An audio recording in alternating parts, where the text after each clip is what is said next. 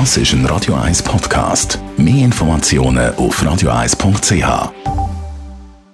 Die grünen Minuten mit dem Jürg Sigrist von der Umweltarena Spreitenbach wird Ihnen präsentiert von Energie 360 Grad. Machen Sie es wie immer, aber umweltfreundlicher. Mit intelligenten Energielösungen von Energie 360 Grad. Heute mit Tipp Nummer 5 unserer Reihe von den 10 besonders wirksamen Umwelttipps für Privatpersonen. Jörg Sigrist, es geht um die umweltfreundliche Mobilität. Was gilt es da zu beachten? Unsere Mobilität macht etwa 12 Prozent unserer persönlichen Umweltbelastung aus. Wobei die Bandbreite sehr groß ist und sich der Anteil je nach der jährlichen Fahrdistanz oder auch der Verkehrsmittel, die man verwendet tut, noch stark erhöhen kann. Eine umweltfreundliche Mobilität lässt sich folgendermaßen beschreiben. Kurze Distanzen, die leitet man entweder zu Fuß oder mit dem Velo zurück. Längere Distanzen probiert man möglichst zu vermeiden oder versucht man zu vermeiden. Da spielt natürlich auch die Distanz zum Arbeitsplatz und auch unser Freizeitverhalten eine wichtige Rolle. Und dann als Verkehrsmittel möglichst den öffentlichen Verkehr am Auto vorziehen. In der Schweiz ist ja jetzt der öffentliche Verkehr sehr gut ausgebaut. Kann man sagen, wo liegen da die Umweltvorteile? Du sagst, dass der öffentliche Verkehr in der Schweiz zählt zu den besten der Welt. Er ist schnell, er ist zuverlässig, er ist bequem und er ist eben auch klimafreundlich.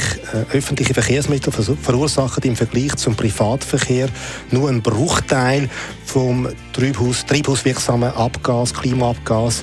Es hat auch weniger Rußpartikel, es hat weniger Lärm. Der Verkehr ist der grösste Klimasünder in der Schweiz. Er verursacht etwa 33 Prozent der Treibhausgas. Und da ist der internationale Flugverkehr, der von der Schweiz her ausgeht, noch nicht einmal dazu eingerechnet. Könnte da die Elektromobilität Teil der Lösung sein? Die Elektroautos reduzieren sicher die Abhängigkeit von Erdöl und senken den CO2-Ausstoß massiv. Elektroautos sind allerdings nur dann umweltfreundlich, wenn man sie nicht zu gross dimensioniert, also zu grosse Autos baut und der Ladestrom aus einer erneuerbaren Stromproduktion stammen tut.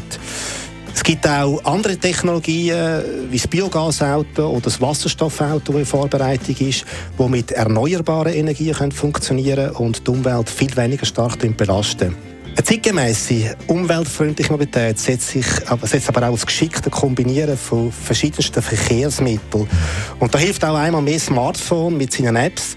Ich selber habe schon den, den Reiseplaner-App von der SBB ausprobiert. Wenn man den Zielort eingibt, schlägt einem die App die verschiedensten Kombinationsmöglichkeiten vor. Also von, von zu Fuß, Velo bis hin zum Carsharing, zum Zug, zum Bus. Und für jede Variante wird auch der Zeitbedarf und die Kosten angegeben für die Reise. Ich denke, die Zukunft liegt im geschickten Kombinieren. Das ist die Zukunft der nachhaltigen Mobilität. Auch Technik hilft natürlich, dass wir zukünftig umweltfreundlicher unterwegs sind. Welchen Punkt aus der Top 10 schauen wir nächste Woche an, Jörg? Da geht es um Politik und unsere Freiheit, umweltfreundlich abzustimmen und umweltfreundlich zu wählen. Die grünen Minuten auf Radio 1. Bis sich bald, der 4. März. Besten Dank, Jörg. 17 vor 10 Dancing Queen, ABBA und im Anschluss... Das ist ein Radio 1 Podcast. Mehr Informationen auf radio1.ch.